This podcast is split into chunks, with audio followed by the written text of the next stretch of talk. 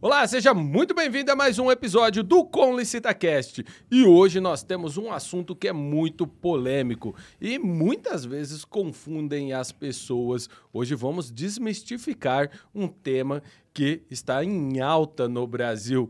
E antes de começar e apresentar o nosso convidado de hoje, Bruninho, Mais um. como que você está, meu irmão? Estamos bem, feliz da vida. Felizes da vida. É, exatamente. E com esse tema que é tão bacana, né? Porque é um tema novo, teoricamente novo, né?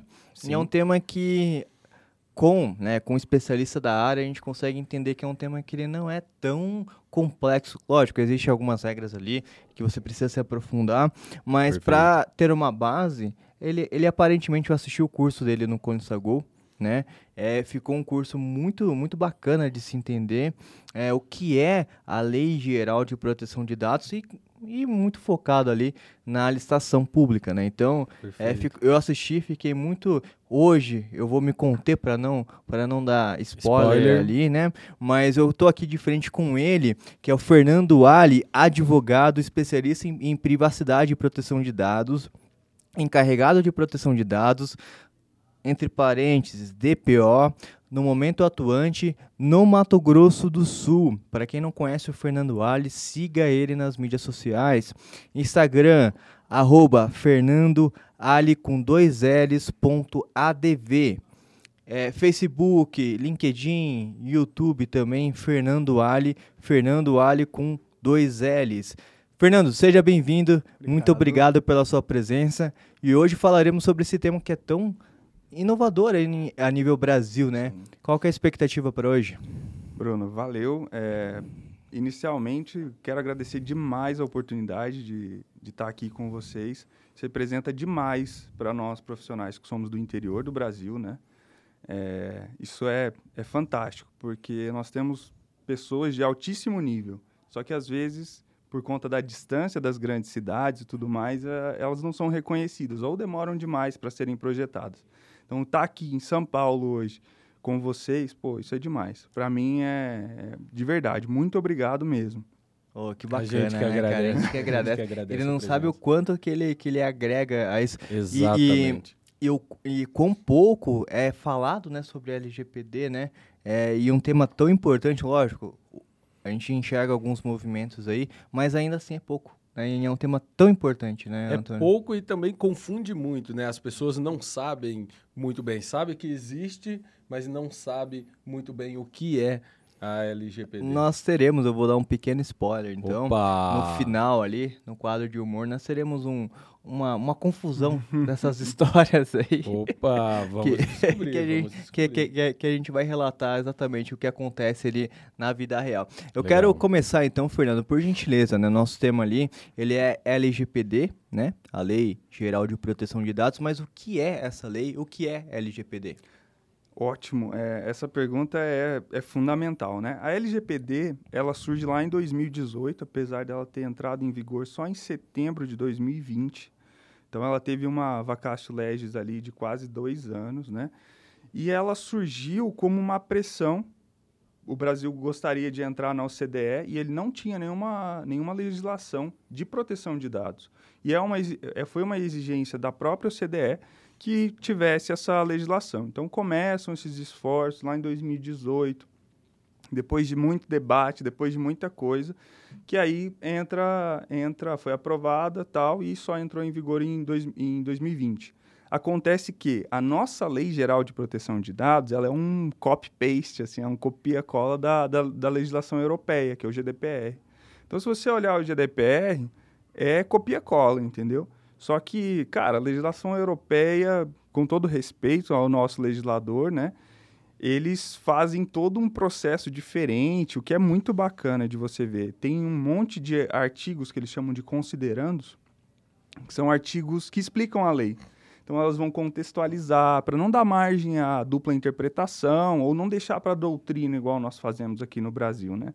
Geralmente o legislador faz e deixa na mão da doutrina para interpretar aquilo lá e tudo mais.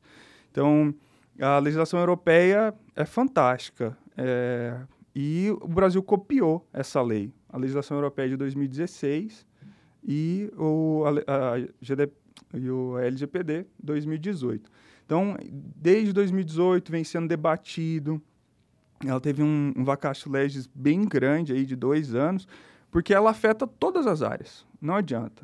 A, todas as áreas mesmo. Eu acho que é uma das leis que mais dialogam na, na doutrina brasileira, na, na, na, legislação brasileira, que mais dialoga com outras, outras legislações. Então, tudo, tudo que envolve dados pessoais, e hoje não existe uma empresa no mundo, desafio você a me dizer uma empresa no mundo que não trata dados pessoais. Se você falar, ah, mas eu não, eu trabalho só B2B, né, business to business. Cara, você tem um RH, você tem um financeiro, você vai ter alguém, um colaborador, às vezes um uma pessoa física que presta serviço para você, entendeu? Então, de alguma forma, você vai ter é, dados pessoais na sua empresa rodando. Então, também surge a LGPD por conta de um, de um esforço natural. Nós estamos vivendo um processo de digitalização no mundo que, ao meu ver, eu, eu que trabalho nessa área, não atingiu o pico ainda vai atingir o pico lá com, acredito, com o metaverso, com essas coisas do Facebook e tudo mais, que aí a gente vai ficar extremamente digitalizado. Né? O, o próprio Bill Gates diz que em três anos todas as reuniões vão ser feitas no metaverso.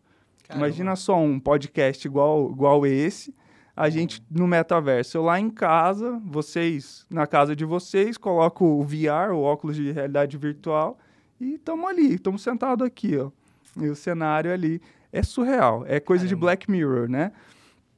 Então, é, eu acredito assim, é um, é um esforço natural, né?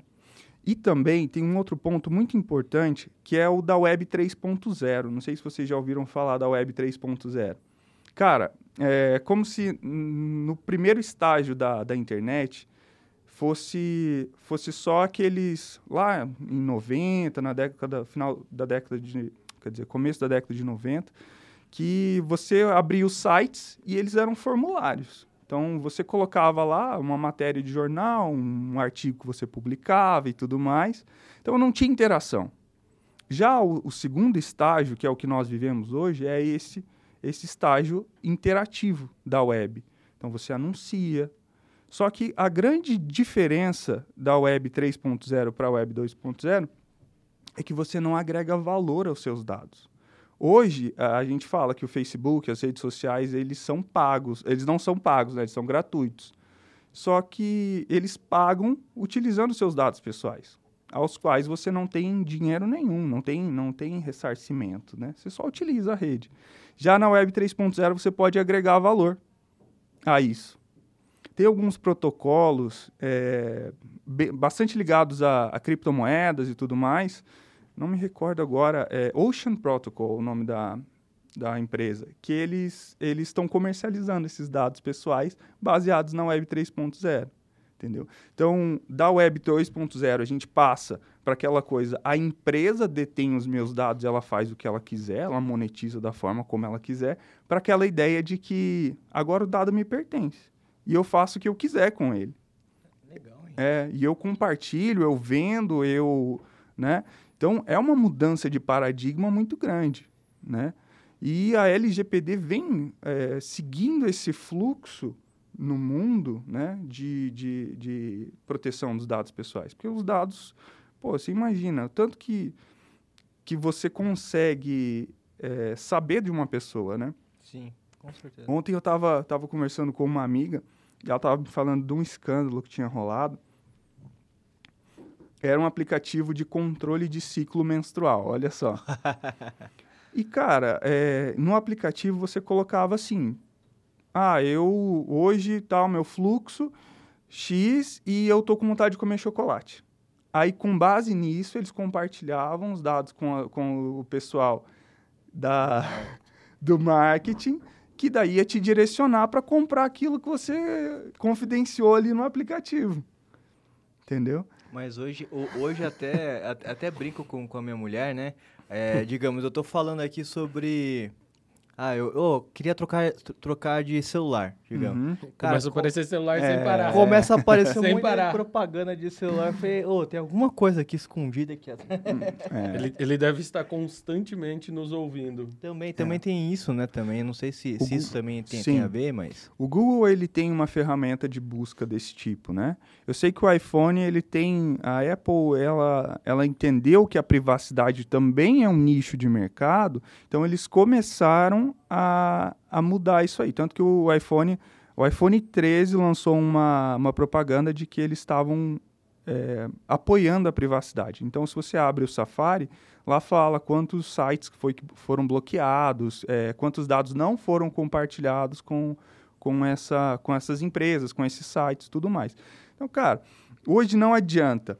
Se você pega, por exemplo, é, esse do, do aplicativo do, do ciclo menstrual é um exemplo assim, mas você olha a, Alexa, por exemplo. Cara, a Alexa sabe a hora que você dorme, a hora que você acorda, o tipo de música que você ouve, é, o tipo de notícia que você se importa, a hora que você chega em casa, que aí você pede para ligar as luzes, para apagar as luzes, a hora que você sai de casa, se você pede um Uber. Então, é, são dados que às vezes a gente não, não se atenta, porque são eles soltos assim, não, não fazem diferença. Mas aí você começa a ver o padrão daquilo ali, meu amigo, aí o negócio. Você tem um perfil da pessoa perfeito. E isso que você falou é até interessante, a questão da Alexa. Ela sabe até quanto de consumo de energia você tem desde que você usa as tomadas inteligentes. ela sabe quanto de tráfego você consome também, porque ela pode controlar isso direto no, no seu roteador para saber quanto que você consome de banda de internet. Então, praticamente isso, sabe né? tudo, E sabe caindo tudo. na- na- nas mãos erradas, isso é um prato cheio, né? Um prato Antônio? cheio e, e é até chega a ser até um pouco perigoso, né? Por Assustador, mais que- Por mais inclusive, que a né? gente pense assim, é, é assustador e perigoso, né? Em mãos erradas ele pode se tornar. É, aqui a gente está falando só de uso comercial, né? É. Tipo, de querer te influenciar de alguma forma, né? Ah, vamos vender isso, vamos vender aquilo, vamos trazer isso ou trazer aquilo. Mas também pode ser utilizado para outras finalidades que a gente nem imagina. E a LG, que bom, né, que tem uma lei que, que Uhum. traz e que se preocupa com isso, né? Porque cada vez mais a gente hoje, né, já está já conectado, né? Sim. E cada vez mais eu at- até queria fazer um parênteses aqui, Antônio, quando, quando o Fernando falou, olha, a gente vai estar com aquele óculos, que eu não sei o nome lá, mas é aquele óculos lá, a gente vai estar Gear. é, é, de forma virtual. Realidade virtual. É, é, exatamente, obrigado. Cara, cê- eu- passou pela minha cabeça aqui, me ajude a raciocinar, ou, ou, a- ou a viajar. Por que não? Por, por que não? E, cara, imagina um, um edital sendo uma composto- licitação, uma licitação. presencial online. É, com aqueles óculos. Todos, todos os Seria fornecedores. Se, se chegasse a, a- a- a a tecnologia a evolução, todo mundo, exatamente. né? Igual o celular É, hoje. é né? algo, é algo que, assim, talvez a gente olhando, né, você possa dizer assim, pô, que viagem, isso não vai Uhum. acontecer. Mas, se você chegasse para minha avó, quando ela tinha a minha idade, e falasse assim, olha, no futuro as pessoas vão ter um aparelhinho pequenininho assim, Que faz que tudo. vai fazer tudo. E mais, ela vai conversar com outras pessoas em qualquer lugar do mundo, vendo essa pessoa e tudo mais. Ela ia achar que era aquelas coisas de ficções lá Ah. dos anos 60. Carro anos voador, né? 50. Carro voador que a gente ainda não tem por enquanto, né? Mas a tecnologia, para ver, e, e esse paralelo que você trouxe é bem interessante, né? O carro voador, né? Você vê que, por exemplo, tra- trazendo para os carros, né? Fugindo um pouco do, da questão de dados, os carros evoluíram muito, mas ainda não temos carro voador. Mas nós temos transferências de dados absurda, até mesmo dentro dos carros. E a rede, né, a internet, ela, ela facilita muito isso. Você vê carros conectados. Então, praticamente hoje, todo carro tem uma central multimídia que você conecta em tempo instantâneo. E mais, olha a questão da segurança. Eu conectando na central multimídia do meu carro, eu posso ter ali no carro, porque praticamente todo carro hoje tem computador de bordo, então eu sei quanto que ele consome, quais os trajetos que você faz, Exato. tudo em tempo real, e tudo isso pode ser compartilhado e pode ser vendido. Mais uma vez, todo mundo entra dentro do carro, o que, que a gente faz? Ouve música. Todo carro tem pelo menos um rádio. Aí a central multimídia não é, não é diferente, eu vou ouvir música. Em alguns casos, eu posso mandar e receber mensagem, posso acessar e-mails, posso verificar a agenda. Então veja como tudo é conectado. Até tem uma própria Alexa. Agora foi lançada uma Alexa é, automotiva, né? Sim, sim. Então você faz tudo lá. É, a grande questão, o Uber, por exemplo, o grande projeto deles é, são carros autônomos. Porque eles perceberam que não importa quão bom motorista você é, tipo, ah, fala, eu sou um ótimo motorista, eu faço uma média altíssima no meu carro, né, de, de consumo, é, uma média baixa de consumo de combustível, né, mas eles perceberam que nada bate a máquina, que a máquina é perfeita na, na administração de energia. Então, a grande sacada deles, o grande investimento da Uber é isso, são carros autônomos. E se está na rede, meu amigo, pode ser hackeado. Com certeza. Entendeu? Pode ser hackeado, pode ter um vazamento. É, é uma, uma das coisas que a gente sempre fala na, nessa área de privacidade e proteção de dados, é que não importa, é, até, até só um parênteses também, eu estava com... Nós consult, eu tinha uma, uma empresa de... Lancei um aplicativo, né? E nós contratamos uma consultora Sebrae para nos ajudar. Aquela gestora de processo, tá, uma pessoa fantástica. E ela nos, nos disse, ela falou, eu trabalho com isso, trabalho com cibersegurança, e uma coisa que eu sempre falo para meus clientes, se está na rede, você vai ser hackeado. Então, por mais que às vezes você não saiba que esse, esse hackeamento aconteceu, mas esses dados estão sendo vendidos na, na, na, Deep Web, né? ou tem um vazamento, ou tem um, um ransomware na, na sua máquina. Então, infelizmente, é, faz parte da digitalização, né? É, e uma das coisas que acontece muito a hoje, pô, os haters, né? Todo mundo tem hater. Se duvidar, vocês têm haters. Né? Será que a gente tem, Antônio? Você tem, você, você é, um, é um influencer, Já eu não tenho. super famosos. É, não, mas o Antônio... Você também. Eu não você tenho, também, eu pode tenho. Ter certeza. Eu, não chegou até mim, graças a Deus. Pode que ter certeza longe, que pode tem. ficar longe. Todos nós temos. É, mas o, aí você pensa, o que, que é o hater, né? Além de ser um cara aparentemente amargurado ali, que se utiliza da tecnologia. Inclusive, será que eu vou ter hater falando isso? Haters, me desculpem, não, não quero. é um cara que se utiliza da tecnologia, dessa falta de, de personalidade, de, perso é, de pessoal, né? Dessa questão pessoal, para atingir o outro, né? Então fica a internet meio que uma terra sem lei. Então a LGPD, junto com o Marco Civil da Internet, vem meio que para banir isso aí. Entendi. Né? Então Colocar não é, regras. é, não existe mais anonimato na, nas, na, na internet, né? Isso é importante das pessoas saberem, porque todo mundo está passível e hoje com as ferramentas certas. O problema é que hoje no Brasil isso custa um pouco caro, não é exorbitante, mas também não é acessível para todo mundo. Você descobrir quem é um hater, né? É, o, o cara postou nas redes sociais um comentário ofensivo, você consegue buscar quem ele é. Ah, uma boa informação, É. hein? É legal, Você. Antônio, quando eu tiver, eu vou, vou acionar o professor ali. Mas lógico, a gente precisa descobrir quem são os nossos haters. Mas me fala uma coisa: ah, a LGPD é para todos os dados ou tem uma classe de dados? Por exemplo, a LGPD é para ah, os dados da pessoa natural, né? Que agora eles até mudaram, né? Não é mais co- chamado de pessoa física, mas a pessoa natural, ou também para dados Exemplo, ah, eu não tenho dados pessoais ali, mas eu tenho dados de processamento. Uma- vamos imaginar uma indústria. Eu tenho dados de processamento ali, de, por exemplo, a produção e Sim. tudo mais, que não tem correlação com os dados pessoais. E eu quero acrescentar, um, eu quero complementar a sua pergunta, Antônio. É, é, por, não, porque eu fiquei curioso, no- é, no meio da sua abordagem também, ali, Fernando, você falou que tem a questão, eu- eu não lembro o termo exato, mas é o 3.0 ali, uma, Web uma 3.0. Web 3.0, é, que a pessoa ela pode autorizar a vender. É, pelo que eu entendi foi isso, né? E ser monetizado, né? e ser mon- monetizado. Então, é, não sei se já existe isso, acho, não sei, eu, eu- eu sou bem, bem leigo nesse assunto, né? Mas como que seria essa questão? Ele, ele, autorizaria, ele poderia restringir as empresas? Eles, como que funcionaria essa dinâmica também desse 3.0? Que é uma curiosidade, acho que todo mundo ficou um pouquinho curioso em Legal. relação a isso. Primeira questão da LGPD, né? A LGPD, como a- a- o próprio nome da lei diz, né? Ela deveria ter um P a mais, que é Lei Geral de, eh, de- Lei Geral de Proteção de Dados Pessoais. Ah, legal. Só que aí, por conveniência, para a gente não ficar repetindo esse último P, né?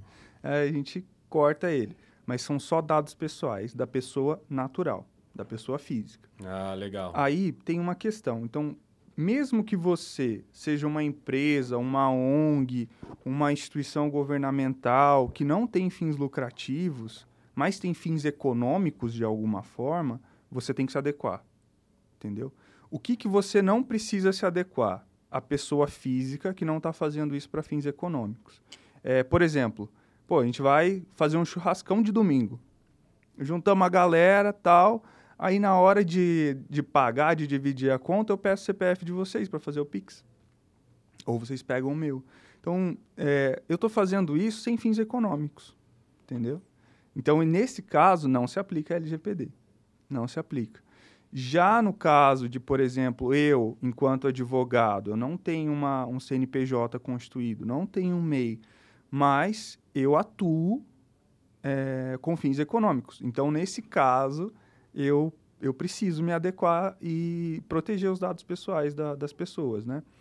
É, uma outra questão importante, empresas de fora que tratam dados de, de brasileiros, vamos imaginar, uma empresa que está sediada na Europa, e eles, é, sei lá, vamos imaginar, um, não sei qual aplicativo, poderia ser um aplicativo X que, que trata dados de, de brasileiros, precisa se adequar também.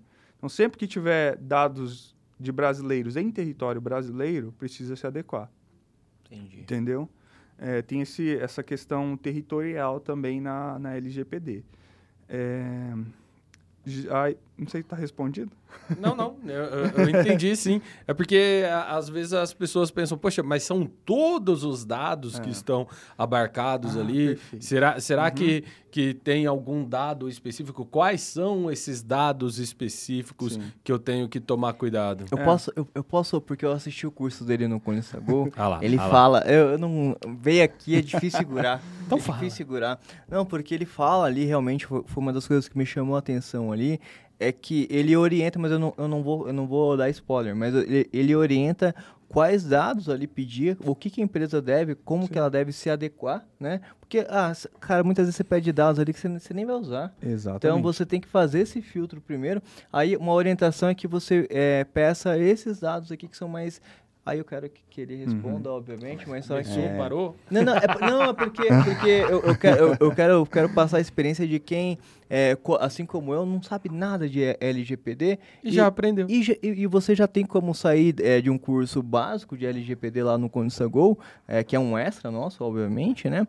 Mas com uma noção muito bacana. Boa, boa. É, é, quando a gente trata como eu disse, são dados de pessoas naturais. Já no caso de segredos de negócio, aí não se aplica a LGPD, entendeu? É, então, quando a gente fala de, de, dados pessoais, por exemplo, né, a gente está tratando ali de tudo aquilo que pode identificar uma pessoa diretamente, a exemplo do seu CPF, né? O seu CPF é a sua personificação, quer dizer que você existe pro, pro governo, né? Tem toda essa questão. E também aquilo que te identifica indiretamente, que são esses dados que às vezes os dados, como eu te disse no começo, esses dados combinados, eles eles mostram quem você é, né? É, e essas coisas que às vezes você vai refinando, né? Então, por exemplo, ah, é, pessoas que trabalham na, na com licitação, né? Ah, mulheres, ah, mulheres loiras, ah, mulheres que nasceram na, no, no, na década de 90, sabe? E você vai refinando. Então, isso é passível de identificar quando combinados, entendeu? Entendi. Agora, quando a gente fala dos, dos dados empresariais, que não tem a ver com dados pessoais, aí não é a, a LGPD não se aplica, certo? Então, tem que ter, tomar esse cuidado. Mas, toda empresa precisa se adequar. Definitivamente. Isso aí, no dia que é bem recente, no dia 28 de, de, de janeiro agora, bem há poucos dias atrás, a NPD, que é a Autoridade Nacional de Proteção de Dados, lançou um, uma resolução para PMS, pequenas e micro, microempresas, pequenas, pequena, é. pequenas e microempresas uhum. e startups, né? Qual que é? Porque elas tiveram alguma flexibilização ali, mas mesmo assim precisam se adequar. E o órgão público, ele tem alguma flexibilização? Não tem? quais dados eu, órgão público, tenho que preservar ali, tenho que guardar para cumprir a LGPD? Até porque hoje, Fernando, é muito comum, eu vou, eu consulto uma ata ali de um edital, tem muita informação ali, Uhum. né? De, é principalmente de empresa, né? Mas temos também agora a possibilidade, né? Até o Antônio, que ele pode me complementar, é de pessoas físicas participarem de Boa, licitação. boa, né? tem Que ele isso vai também. fornecer o seu CPF, o seu, Uhum. é, né, Antônio? Até existe essa possibilidade também, né? Existe a possibilidade da pessoa física participar e também quando eu tenho uma empresa, lá na qualificação das partes, ele vai ter os dados pessoais do empresário, além dos dados pessoais do gestor que está firmando aquele contrato. É, isso aí. é, Dentro da LGPD, nós temos 10 bases legais para o processamento de dados Boa. tá dentro da tá dentro da legalidade, né? Então, em algumas em algumas situações tem a parte de você processar com base em outras leis, né? Uma lei que, que te permite fazer essa, essa captação de dados. No caso, tem a questão da, da lei da transparência, né? Que, que é necessário você ter esses dados. Então, a LGPD permite, se tiver dentro dessas 10 bases legais, esse processamento ele é lícito, né? Que é o que acontece dentro da- das licitações, porque tem uma outra, um outro diploma legal que te permite eh, processar, fazer esse processamento. Eh, vamos imaginar, por exemplo, uma empresa que, que guarda os dados dos clientes, né? Saindo um pouco do, do órgão público. Eh, ela tem um, um prazo de retenção, ela tem uma lei que, que baseia isso, que obriga ela a fazer esse tipo de coisa. Mas voltando ao órgão público, o que, que a gente tem que se atentar? O órgão público precisa se adequar.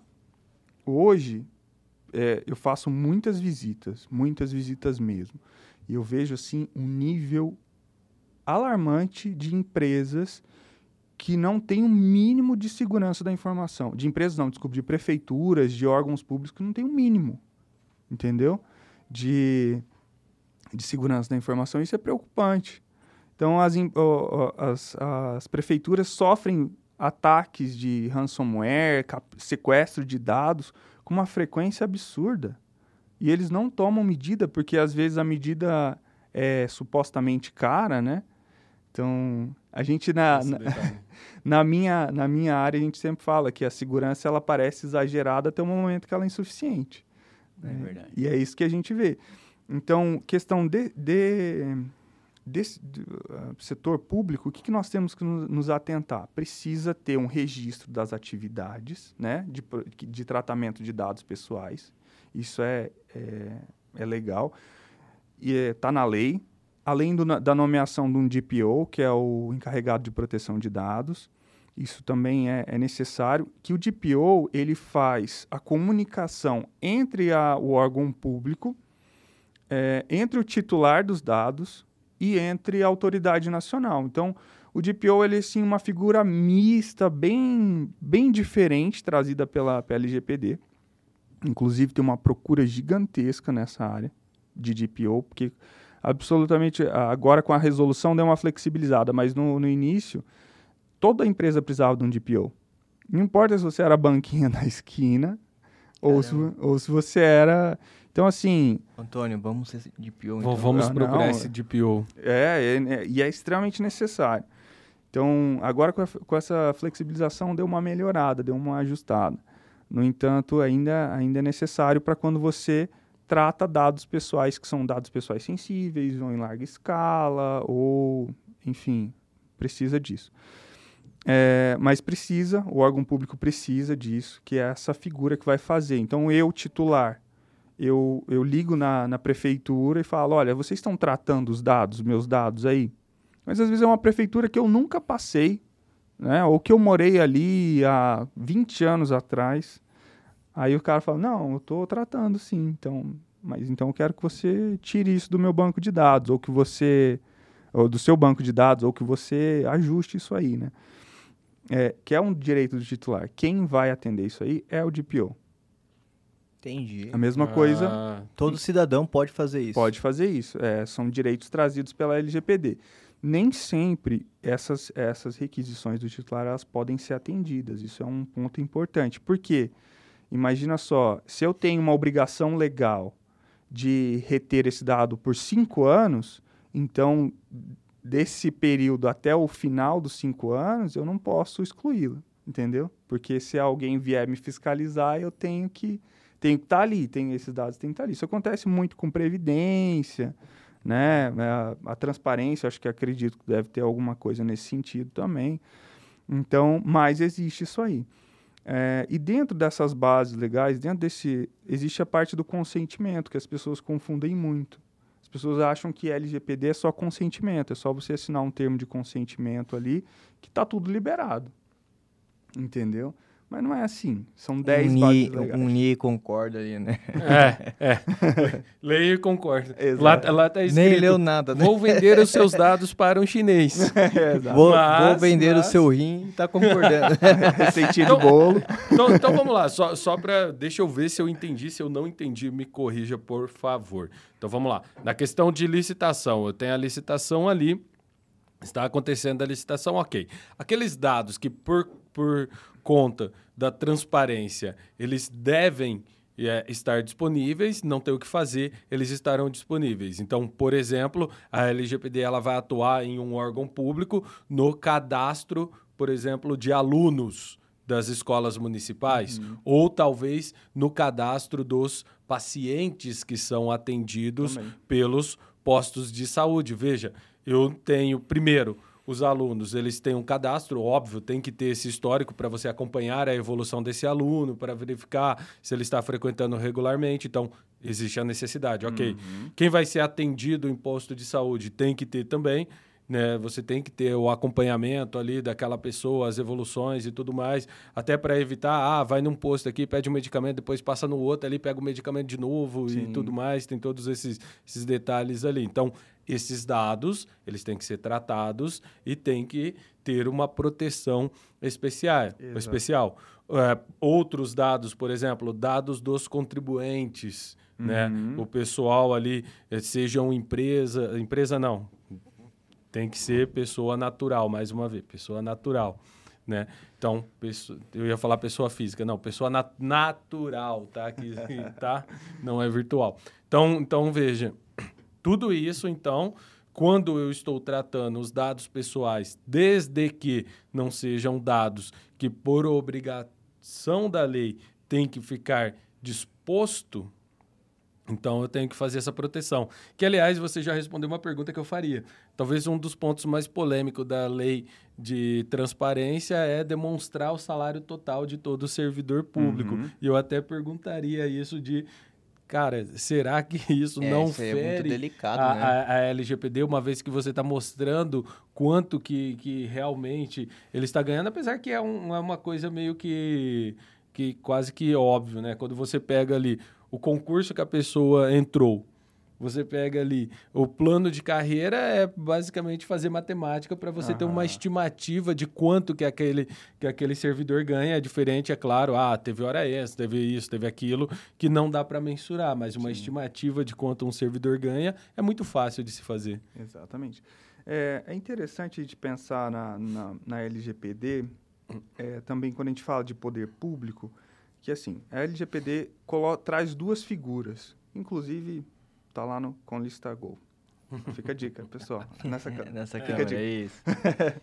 é, que acontece? Existem três figuras básicas que a LGPD traz. A primeira delas é o DPO, que é esse encarregado de proteção de dados. DPO da, da, da sigla em inglês de Data Protection Officer.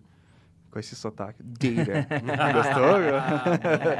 é, e daí tem mais o controlador e o operador. O controlador é quem decide como aquele tratamento vai, vai impactar. Para que, que vai, vai servir aquele dado pessoal? Então, é, é quem manda, entendeu? Uhum. E o operador é quem obedece, é quem executa. Então, por exemplo, se a empresa tem um RH terceirizado, quem define é, para que, que vai servir aqueles dados é a, é, é a empresa, é o contratante. E o outro que vai executar o negócio é a empresa de RH entendeu? Então, são essas três figuras. Quando eu, eu olho para as licitações, para o poder público, eu sempre imagino que o poder público, em muitos casos, ele vai ser controlador. Então, na própria licitação, no próprio edital de licitação, ele vai definir é, para que, que ele vai servir, para que, que ele vai utilizar aqueles dados. Vamos imaginar um exemplo bobo de uma empresa que varre as ruas, né? que contrata, tem os seus próprios funcionários. Então, estou contratando pessoas para atuar em meu nome. Então, eu, controlador, defino as bases do, do tratamento e você executa aquilo lá. Acontece que existe responsabilidade solidária, entendeu? E esse é o ponto-chave da LGPD nas licitações. Então, se existe responsabilidade solidária, eu preciso me atentar. Eu preciso que a pessoa que está tratando os dados em meu nome, que ela tenha um mínimo de proteção, que ela tenha um grau de proteção mínimo, adequado para realizar aquilo ali, porque senão vai sobrar para mim, né? Então, é uma questão que eu vejo que, que é um nicho no direito que ainda não, não, foi, não foi explorado, mas vai ser. Nós sabemos, é, não sei se vocês tratam desse tipo de assunto aqui, mas existe um número absurdo de ações contra prefeituras, contra, enfim, é, cara, é surreal. Eu tive a experiência de trabalhar alguns meses como, como assessor jurídico de uma prefeitura do interior do Mato Grosso do Sul. E assim, é um trabalho que você não dá conta, sabe? De pessoas entrando na, na justiça contra a prefeitura para medicamentos, FGTS, é, IPTU, enfim, um milhão de coisas. Então, é surreal. E quando acharem esse nicho, né, quando alguém, e sempre é assim né, no direito, alguém vai lá, lança a tese, se fisgar, aí abre a porteira. Né? Nós sabemos que é, que é desse jeito, é. infelizmente. É, e acontece que as prefeituras, eu estou falando de prefeituras, né, mas existem outros, outros as, os, o ente público ele precisa se resguardar antes que comece a chover esse tipo de ação. É, nós fizemos um cálculo lá e é um, é um rombo milionário que pode causar numa, numa prefeitura pequena, imagina só, de uma cidade de 30 mil habitantes, sabe? Então, é uma coisa que você precisa, é, precisa, acredito eu, constar nos editais de licitação que a empresa tenha um grau de proteção de dados mínimo, porque senão, eventualmente, pode sobrar para quem contrata. Certo? Que bacana. Legal. Eu, eu, tenho, eu tenho uma dúvida aqui em relação a isso, porque é, como é algo novo, é, uhum. é, muita gente que, que está nos assistindo, escutando também, ela pode se perguntar, tá, mas poxa, eu não realmente esse assunto ele é novo para mim e eu tenho que sair correndo agora a fazer. É, é, eu sou uma empresa privada Sim. ou eu sou um órgão público. Existe uma diferença ali, obviamente, é, da implantação, eu acredito, né? Uhum. É, qual que é o tempo, em média, né? Obviamente, não dá para ter isso como exatidão, né? Mas qual que é o tempo, em média, e qual que é o nível de complexidade para essa... É, tanto uma empresa privada ou um órgão público, eles implementarem uhum. a LGPD dentro das suas instituições. Bruno, essa é uma pergunta fantástica. É, hoje nós temos, isso vai depender muito de quem de quem está realizando o processo de implementação. É, existem empresas, eu já ouvi empresas que fazem isso com nove meses. Eu acho assim muito difícil. Claro que numa, numa num órgão público você tem muitos documentos, você tem muitas coisas, tem aquele aquele depósito com, com documentos desde a fundação do município. Então é, então é surreal pensar nisso, sabe? Mas é, até justifica um tempo tão longo. Mas agora, pô, numa empresa, você demorar nove meses para realizar isso é muita coisa. Muita coisa, mesmo. Então, é, não querendo fazer merchan, mas já fazendo. Mas tem que fazer mesmo. É, é, hoje, vendo essa lacuna, eu, eu e minha sócia, nós, nós desenvolvemos um, um método baseado na, na nossa expertise. Legal. Eu e ela, é, nós sentamos um dia e falamos, ó, vamos agilizar esse processo de implementação. Isso que a galera demora, em média, quatro meses, é, quatro meses ainda está num tempo bom ainda, né? Esse cara demora nove meses, então a gente queria porque fica muito caro para a empresa, é. muito custoso, precisa de muitas reuniões. Então, isso às vezes torna inviável para o empresário, sabe? Então, pensando nisso, a gente desenvolveu um método que é enxuto. Ele é enxuto e ele tem o, objetivo de demorar no máximo três meses. Nossa. Então, de nove, que é assim, que é o máximo, para três, pô, é, é, é um terço do tempo. Nove meses ele quase vai parir, né? O, o Ele vai parar em LGPD. Exatamente. Tem, tem um, um detalhe interessante, né? Todo mundo tá falando assim, ah, tem que ter proteção de dado, proteção de dado. Tá, mas como que se dá essa proteção de dado, né? Você já até falou, você também falou da questão do, ah, eu vou contratar uma empresa, essa empresa, ela contrata funcionários, o funcionário tem dados, eu tenho que exigir ali que ela tenha esse nível de proteção. Então, a primeira pergunta é, o que é essa proteção? Como que eu faço essa proteção? E a segunda pergunta é, eu sou órgão público, eu tenho que licitar. O que, que eu tenho que pedir para ele comprovar na questão da, da documentação? Ah, da documentação não, mas de, de, não sei, um certificado que diz que ele protege o dado ou não? Como que seria isso? Antônio, se você não me perguntasse isso, eu ia levantar e ir embora. Brincadeira. Cara, é, não, é, um- é uma, uma pergunta extremamente pertinente. E, cara, o que, que a gente entende por proteção de dados hoje, né? Hoje é, a gente atua muito na, na questão de. Nós utilizamos muito o regulamento europeu, já que a, a LGPD ainda é muito nova, é muito verde para resolver algumas questões, e também normas, como a ISO 27001, que é uma, é uma ISO de segurança da informação. Então a gente se baseia nisso para garantir esse, esse, esse mínimo de proteção de dados. Né? Então tudo começa, por exemplo, entendendo o que, que a empresa faz. Né? Então a gente reúne ali algumas, algumas leis, algumas coisas, porque o nosso objetivo não é engessar a empresa. Sempre olhando por, esse, por, esse, por essa perspectiva. Por quê? Uma empresa que ela é engessada, ela é contraproducente. Imagina, você vai garantir segurança, mas você vai. Então a gente sempre olha para esse ramo da empresa e, e como que ela atua. Depois disso, a gente faz treinamentos. Os treinamentos na prática, meu amigo, eu vou te dizer, é o que muda, muda tudo. Ah, a gente fala em que- questão de vazamentos de dados, ataques hackers, essas coisas, 98%, isso a, a prática nos mostra, né? 98% dos ataques hackers, ou dos vazamentos, das clonagens, eles são evitados, evitáveis, se você treinar o funcionário, se você treinar a pessoa. Esses outros 2% são aqueles hackers assim que o cara invade, nossa, sabe, que tem um nível de sofisticação muito grande, certo? Então, é, treinou o funcionário, pô, já faz uma diferença gigante. E o mais incrível que eu tenho visto, já fiz dezenas de treinamentos, é que o pessoal compra a ideia. Sabe, aquela, aquele medo de que o funcionário, pô, vai...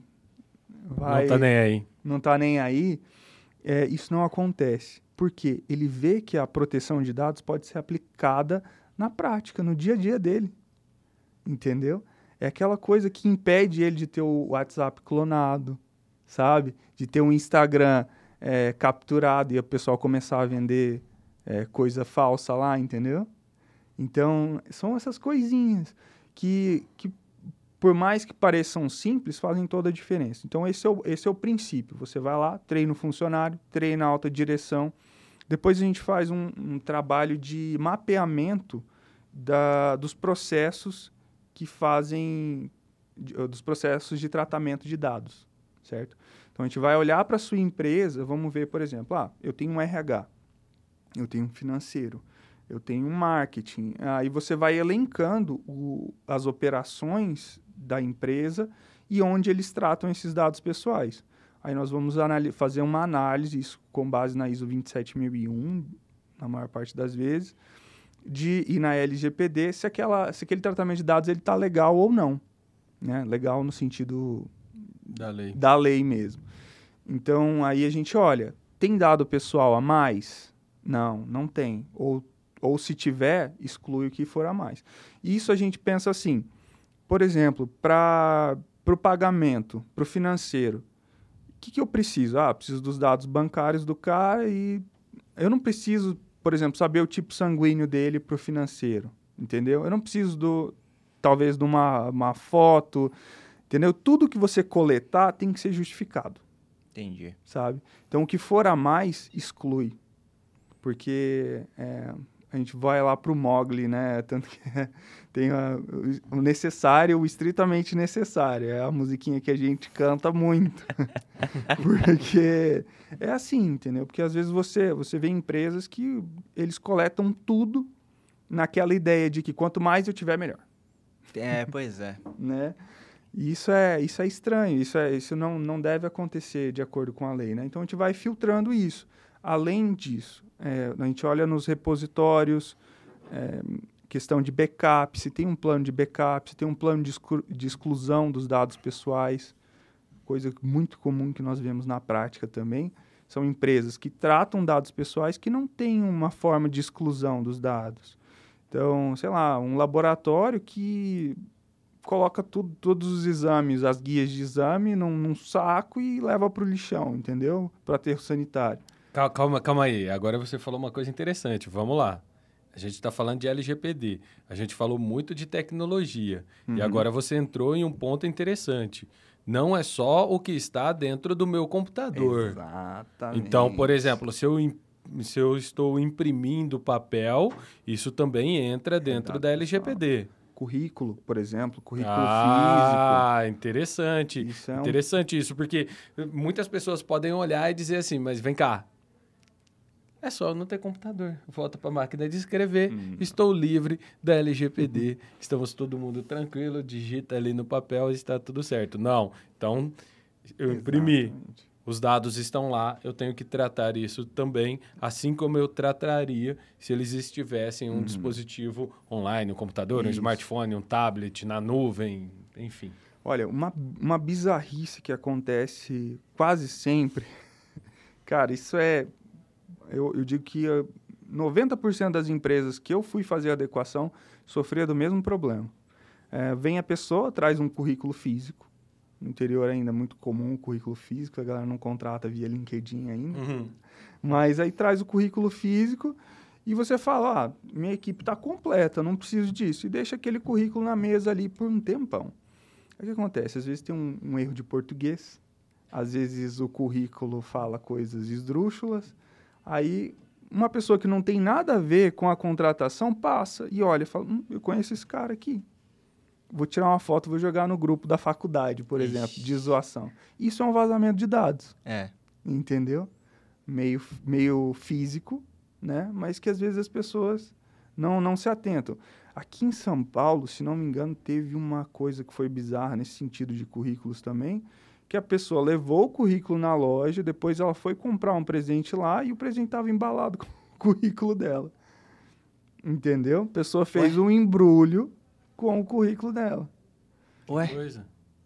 que coisa, né? loucura. Que coisa, não? Entendeu?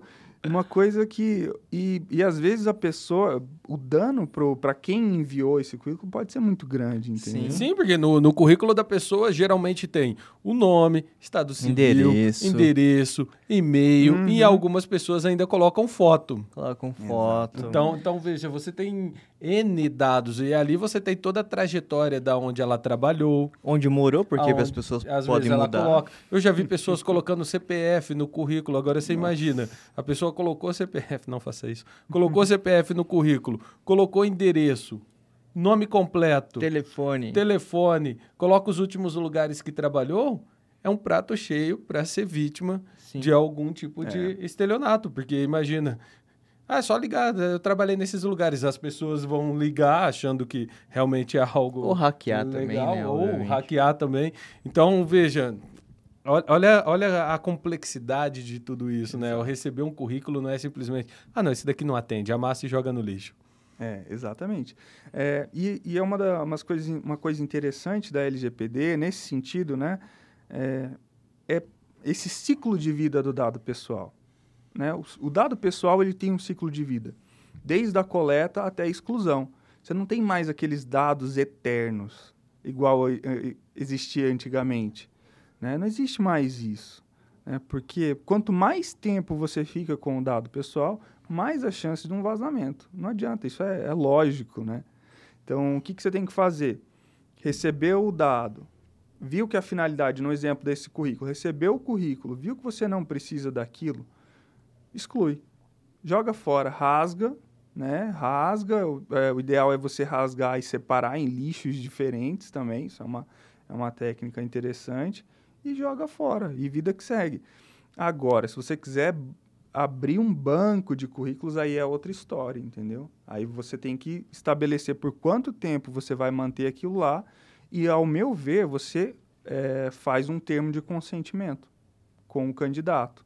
Então, olha, o seu, o seu currículo ele vai ser utilizado por tanto tempo, é, e depois disso ele vai ser excluído. Importante, o consentimento, enquanto uma base legal, ele pode ser revogado. Então, é, um erro comum da, de quem vai fazer, está começando agora a fazer as implementações, é achar que tudo é consentimento, como eu disse antes. Então, dados que são necessários para a sua, sua operação não podem ter a base legal do consentimento. Por quê? Se a pessoa revogar, a minha operação parou, porque eu tenho que excluir o dado pessoal, entendeu? Então, por isso que tem que ter essa atenção, ver a base... Só que eu brinco com, com o pessoal que ah, as bases legais, elas são igual o jazz, né? O jazz, o pessoal fala que, que não existe nota errada, hum. existe nota fora do tempo, né? Eu brinco que as bases legais são desse tipo, não existe base legal errada, existe base legal que não se adequa àquele, a, naquele momento, né? Então, é um, são pontos de atenção assim que as empresas, que os órgãos públicos têm que ter. Claro, em caso de dolo, o cara fala, colocar aquilo lá propositalmente, aí já é outra história. Mas agora, se você, de forma legítima, ach, acreditou que a base legal era aplicável naqueles casos, não, não existe problema, porque você está amparando aquilo ali com a legislação. E, Antônio, legal, eu quero é, salientar também que o condensação, né, ele uma empresa que zela ali pela, pela qualidade, pelo alto padrão, né, já está adequada já há anos, né, hum, né é, a essa lei, né. Então, é, para quem está nos assistindo e acompanhando, possa ter se perguntado, né, já está adequada ali. É, foi feito um trabalho anterior ali antes de gravar esse esse podcast eu consultei, então bem bacana saber boa, disso. Boa, boa. Bem bacana Isso é mesmo. É ótimo. No, no, no, Start a gente falava do VAR, teve o VAR então antes da. É, não, eu fui conferir. Será do, que nós do temos? Podcast. Temos, mostraram teve todo. o VAR, tá, tá tudo ok. Para quem se interessou pelo tema, corre lá no Go, acesse a nossa plataforma de, de cursos, de streaming, séries, enfim, tem um monte de coisa sobre licitação, tudo lá, na verdade, para que você possa é, se aperfeiçoar, ter Perfeito. cursos, se é, especializar na área de licitações. Então, corre lá. Inclusive, esse tema também com o nosso querido Fernando Ali. É, e para quem também é, ficou interessado no Fernando, olha, eu, eu queria chamar esse cara é, para implementar a LGPD. Corre lá no perfil do Instagram dele, é fernandoali.adv. Fernando Ali é com dois, dois L's, para você achar ali facilmente ali, ponto .adv né? Para que você possa achar ele. Facebook é Fernando Ali com dois L's. LinkedIn, Fernando Ali com dois L's ali também. Ih, rapaz, tá ótimo. Aí, ó, beleza? Como que tá, Fernando Ali? Maravilha conhecer você. Rapaz, estou me perguntando, pergunto pra Judite. Judite, o que que é LGPD, Judite? E ainda não tem resposta. Uma, uma coisa que agora eu fiquei em dúvida. Ih, rapaz, Será ó. que essa Judite está tratando dos seus dados. Ih, rapaz, era pra. Eu, eu tô... Agora eu fiquei. Você me deixou aqui num beco sem saída. Agora você sei. ficou toda azul. Ah, falando em Judite, tem uma coisa muito importante também da, da LGPD, que quando as pessoas te ligam de telemarketing, principalmente aqui, aqui é campeão, 011, o pessoal é. já olha 011. Se for proposta de trabalho, a galera já ignora. Isso é um, um perigo é, você tem agora o direito, o direito de, de, titular, de saber de onde que aquelas pessoas elas estão te ligando e onde que elas coletaram o seu dado. Tá aí, ó. A Judite já não pode ficar ligando não mais para qualquer um. Ó. Não pode. Ai, passei nervoso com ela. Ah, Judite. Mas no seu caso foi você que ligou para ela. Não, eu liguei para ela, mas depois, né? Aí ela ficou ligando para mim. Ah, depois ela começou a ligar. Saco mesmo. É, é, queria te ver colorido. É, não era só das azul. contas a gente casou. Eu e a Judite. Ah, Judite. Te amo, Judite.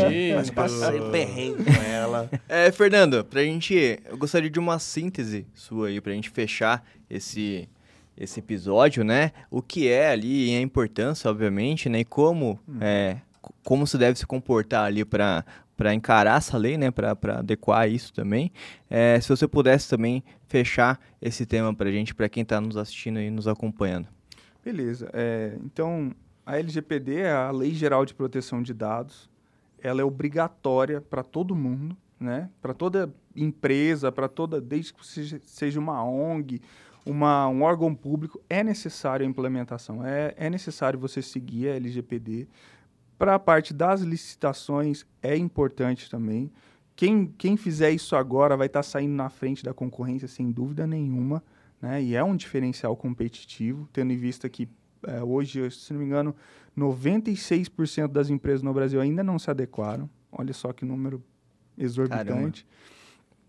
É, e assim, existem muitas outras coisas além disso. Aqui a gente só deu uma pincelada bem superficial. Existe a parte das sanções que está lá no Com Licita Go, que as sanções também são importantes você saber o que, que você pode sofrer caso ocorra um vazamento, caso ocorra uma violação de dados pessoais.